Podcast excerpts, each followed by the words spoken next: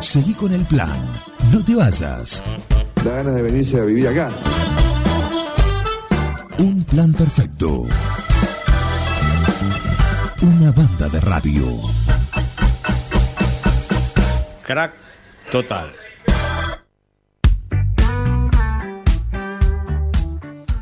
Seguimos acá en un plan perfecto. 10.31 estamos acá en el 106.9 y estamos aprovechando toda esta cuestión electoral que estamos transitando a nivel nacional para charlar con referentes de los distintos espacios. Y en este caso vamos a hablar con un referente, con mayúscula, un referente del radicalismo. Tenemos en línea a Ernesto Sanz. Ernesto, buen día. Juan Jara lo saluda acá desde un plan perfecto desde 9 de julio. Buen día, Juan, un gusto, ¿eh? Un gusto, un placer escucharlos y estar en contacto con ustedes. Por favor, el gusto es nuestro poder charlar y poder tener, más que nada, más allá de la cuestión electoral, eh, también eh, la visión, algo que se pide, imagino que ustedes que vienen recorriendo también y con tantas campañas eh, sobre sus espaldas, hoy por hoy la gente lo que más escucha, ¿no? una solución urgente, imagino. Sí, está claro que esta campaña electoral del 2021 se encuadra dentro de un contexto muy complicado para la Argentina, muy complicado para la sociedad argentina, para cada uno de los ciudadanos. Eh, en cualquier lugar donde se viva hoy en nuestra patria hay muchas dificultades. Eh, creo que la pandemia no ha hecho más que agravar un estado de situación que ya viene desde hace, pero muchos, muchos, muchos años.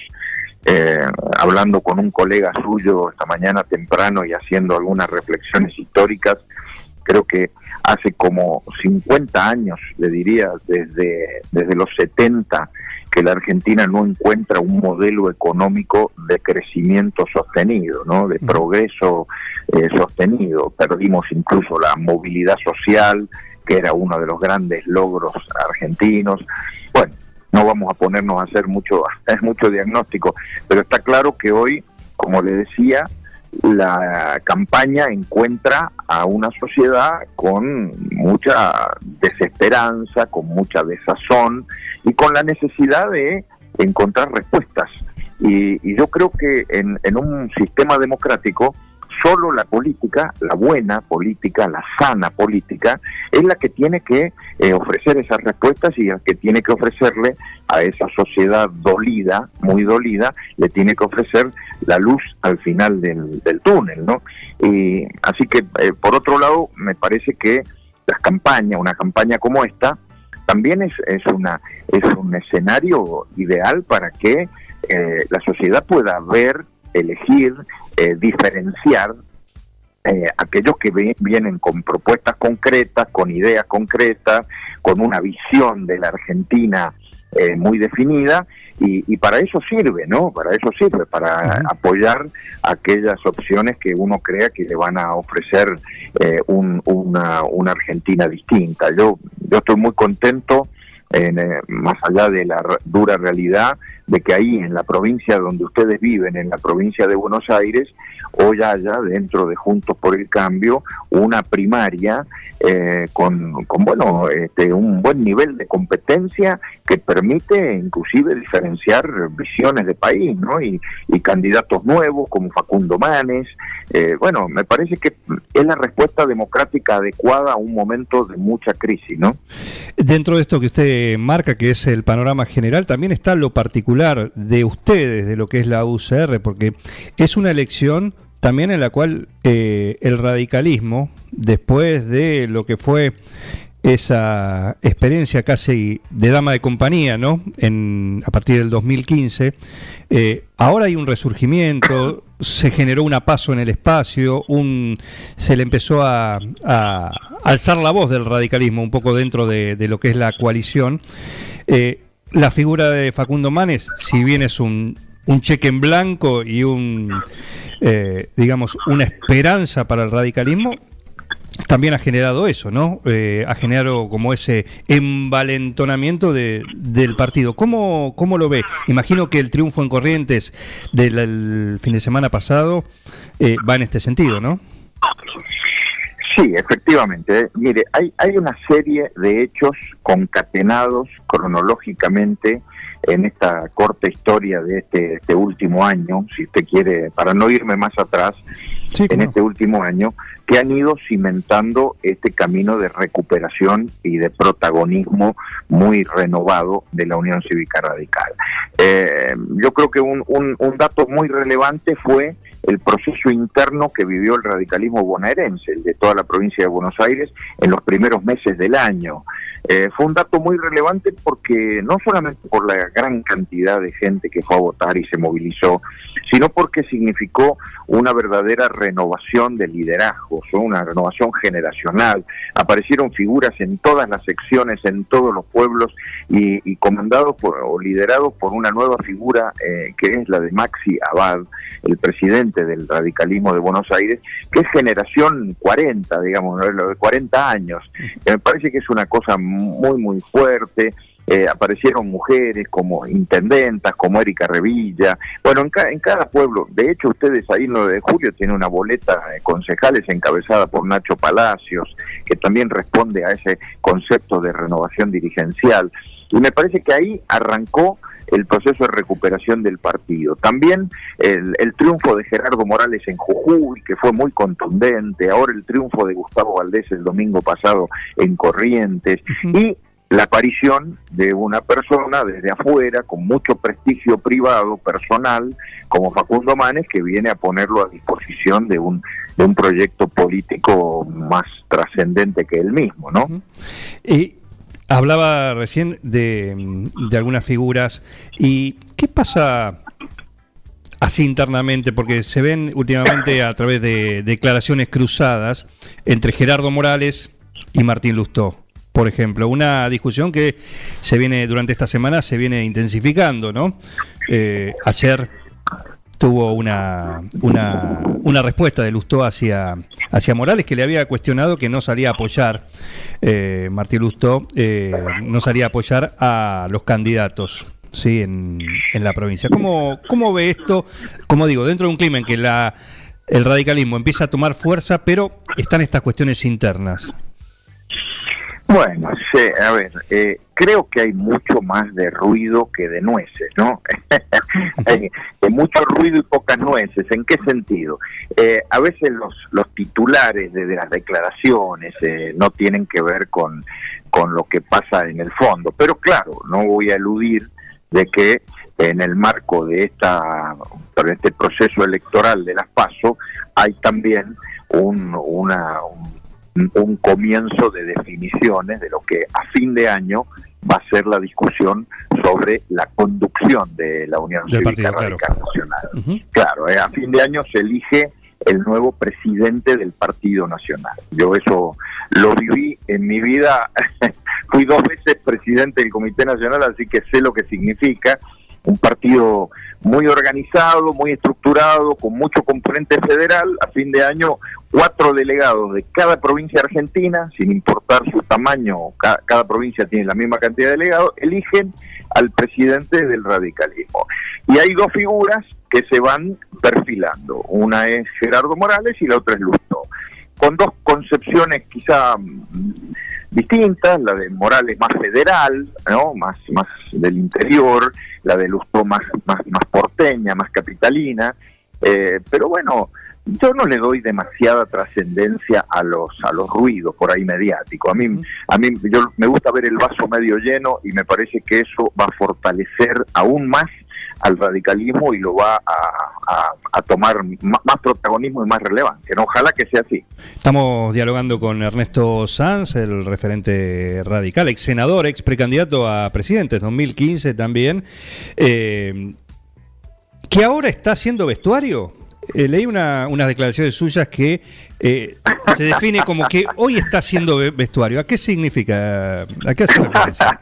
es, una frase futbolera esa. No, sé, si, no sé si, usted es futbolero, este, pero los que los oyentes de la radio que me están escuchando y que son futboleros se van a dar cuenta. A ver, eh, hacer vestuario en el fútbol significa trabajar mucho en, los grupos internos, en el equipo, en la organización, en la solidez eh, del conjunto, digamos, ¿no? Eh, cuando un equipo sale a la cancha y ha hecho buen vestuario, significa que ha, hecho los deberes hacia adentro, ¿no? Se ha preparado, ha discutido, eh, y cuando sale a la cancha sale a jugar el partido. Eh, hay, hay, hay, técnicos que hacen muy buen vestuario y que les ha ido muy bien. Bianchi en Boca, el Cholo Simeone en el Atlético de Madrid. Bueno, Gallardo. Gallardo, le, le agregaría Gallardo. Bueno, no, Gallardo en River también, sí. O sea, son tipos que han tenido mucho éxito porque eh, han sacado a la cancha equipos que antes los han preparado eh, en el vestuario, digamos. ¿no? Y lo que yo digo es que hoy me preguntaba el periodista que cuál es mi misión hoy. Le digo, bueno, yo candidato nada, cero, no tengo ninguna ambición personal, no quiero ser nada de nada. Pero sí me gusta trabajar en la en la, conformación de los equipos, de los grupos, de la solidez del conjunto. Me parece que la Argentina está muy llena de egos, de vanidades y de individualidades y, necesita más eh, de la política, de la construcción política, ¿no? Eh, y, a mí me quedó grabado algo de lo que ha pasado en los últimos años, ¿no? Eh, en el 2015, Cambiemos, se preparó para ganar una elección que se ganó, pero no se preparó tanto para gobernar. Y bueno, así no fue. Eh, a mí no me gustaría que eso volviera a pasar en el 2023. Yo creo que en el 2023 hay que prepararse para ganar y para gobernar, y gobernar bien. Entonces me parece que esa tarea previa, eh, bueno, hay, mucha gente que, está dispuesta a hacerla, yo soy uno de ellos y ojalá que podamos, podamos hacerlo. ¿no? Cuando habla de prepararse para gobernar, imagino que manteniendo la estructura de la de esta de la coalición de, juntos por lo menos en la provincia acá es juntos juntos por el cambio a nivel país eh, imagino que lo que le gustaría cambiar es que el que esté al frente sea un radical usted lo ha dicho mejor que yo. Sí a ver primero que nada eh, no se me ocurre ninguna otra ningún otro formato que no sea una gran coalición opositora no juntos por el cambio o como se le llame de acá para adelante pero de alguna manera con el con la base de lo que es juntos por el cambio. Creo que hay que ampliarse porque hay que tratar de ir a construir una mayoría y para construir una mayoría uno siempre tiene que tener la cabeza abierta no eh, y no ser sectario ni ser excluyente pero, pero está claro que este, hay que construir una gran coalición opositora, la base es Juntos por el Cambio, y por supuesto, si usted me pregunta, que ¿le gustaría que hubiera un candidato radical? Obviamente, este, es la camiseta que tengo puesta, digamos, de, radical. O, eh, el radicalismo hoy, gracias a Dios, por suerte, tiene, tiene varias figuras que por lo menos han dicho que quieren ser. Vamos a ver si este, se las aguantan en el camino. bueno, mucho de eso lo que se está disputando, aunque no se diga, es lo que se está disputando en esta elección de mitad de término. A ver, a ver, este, eh, se están disputando muchas cosas, no solo candidaturas. Eh. Eh, mire, el liderazgo dentro de una coalición y sobre todo de una coalición diversa donde venimos partidos de distintos lugares, de distintas culturas, de distintas historias, ese liderazgo que hoy todavía está vacante y hay que discutirlo, también supone no solamente personas, figuras, candidatos, sino también ideas, argumentos, eh, visiones de país. Eh, por ahí eh, no es lo mismo la visión económica que pueda tener alguien del PRO que la visión económica que pueda tener alguien del radicalismo. Después podemos complementarla, pero alguien tiene que liderar ese camino, ¿no? El radicalismo es un partido que apunta a, la defensa de las pymes, las pequeñas y medianas industrias y empresas del interior del país, que tiene una visión más federal. Eh, es un partido que eh, pretende que la economía tenga un equilibrio entre el Estado y el mercado mercado, ¿no? Estado y mercado juntos para desarrollar un proyecto económico de progreso. Bueno, a mí me encantaría que, fuera un radical el que pudiera liderar esas ideas. ¿no? Estamos dialogando con Ernesto Sanz en esta mañana acá en un plan perfecto, el gusto de poder hacerlo. ¿Y cuál es la relación? Usted ha sido uno de los miembros fundadores de, lo que fue Juntos por el Cambio en su momento, eh, junto con Macri, con Carrió, con Monzó. Eh, ¿Cuántos son? Eh, ¿Cómo es la relación suya hoy por hoy, porque el hecho de ir a disputar el poder internamente también ha generado, lo hemos visto, rispideces, ¿no? Y empezaron algunos a mostrar las uñas eh, para con los de adentro. ¿Cómo está hoy la relación con cada uno de ellos?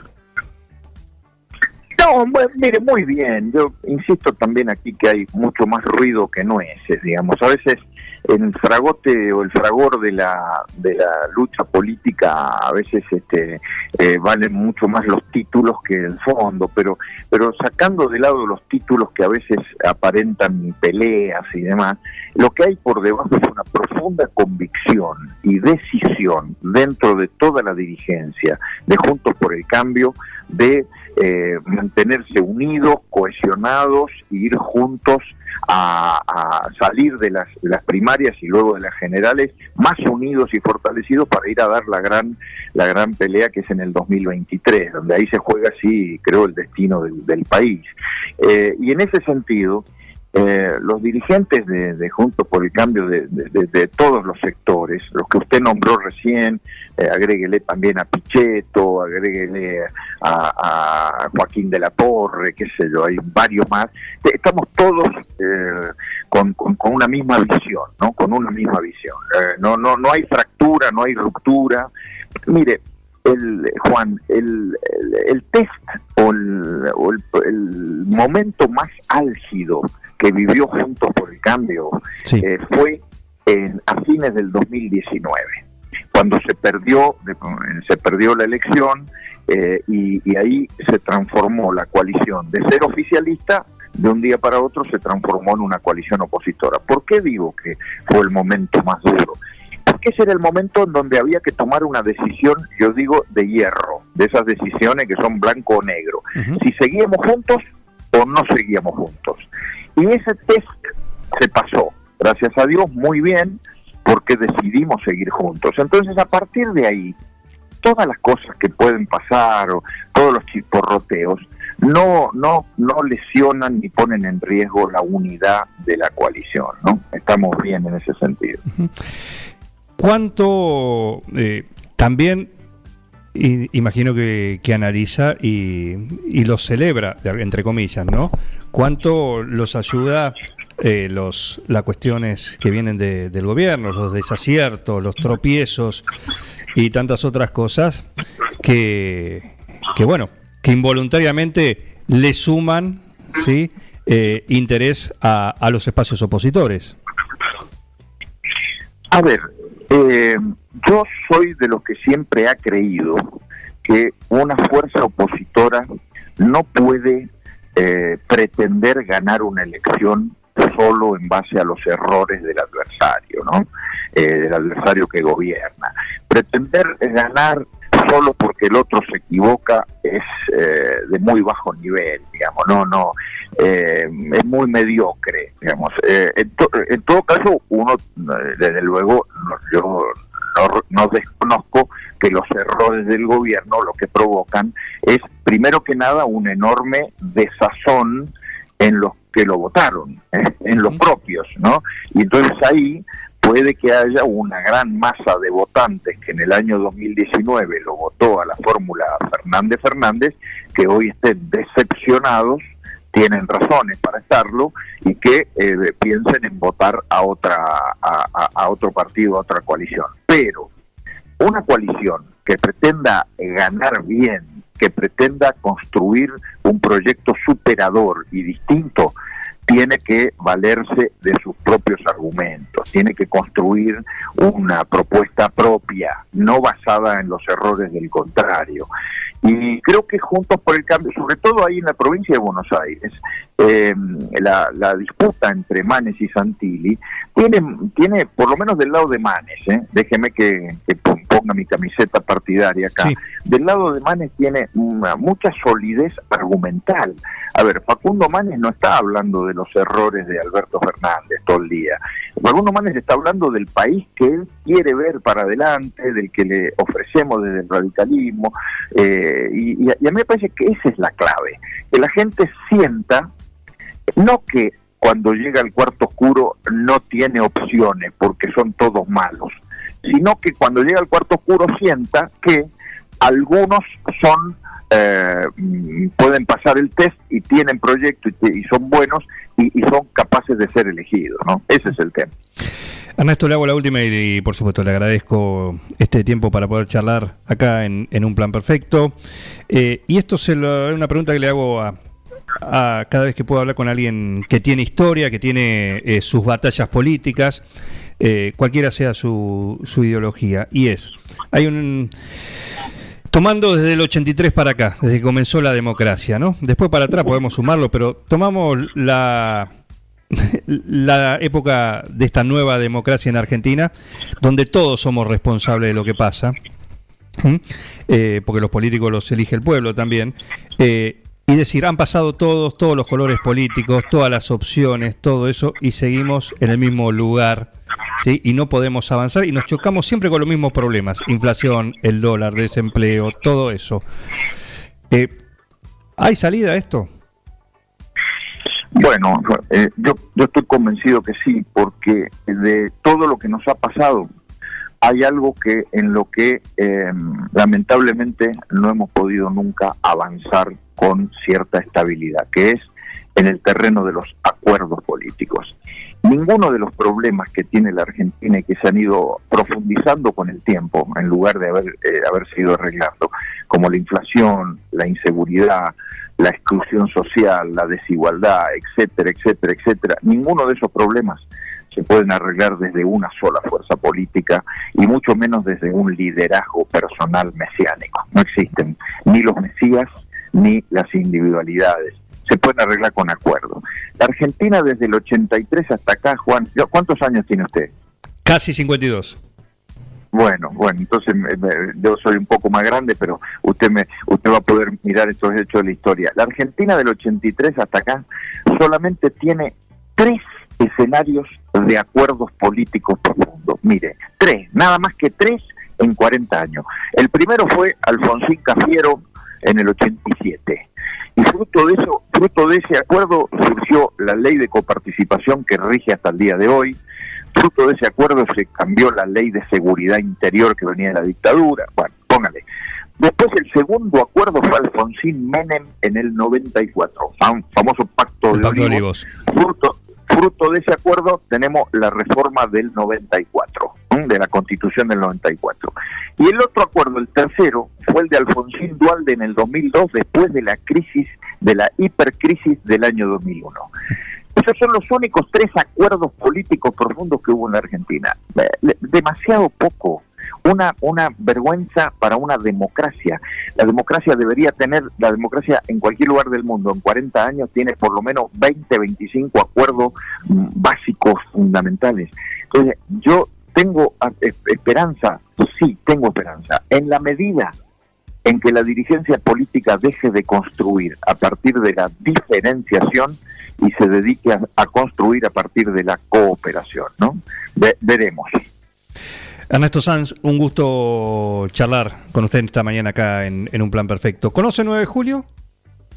Sí, cómo no, he ido en campaña, me acuerdo, eh, estaba de intendente un gran radical que lamentablemente ya no está, que es Walter Batistela, eh, fui a actos, este, bueno, ahí conocí a muchos amigos y, conozco mucho la provincia de Buenos Aires porque le digo la verdad, después de Mendoza, de mi provincia querida, la provincia que más recorrí, que más anduve, pero que además es casi un país dentro de otro país, es la provincia de Buenos Aires.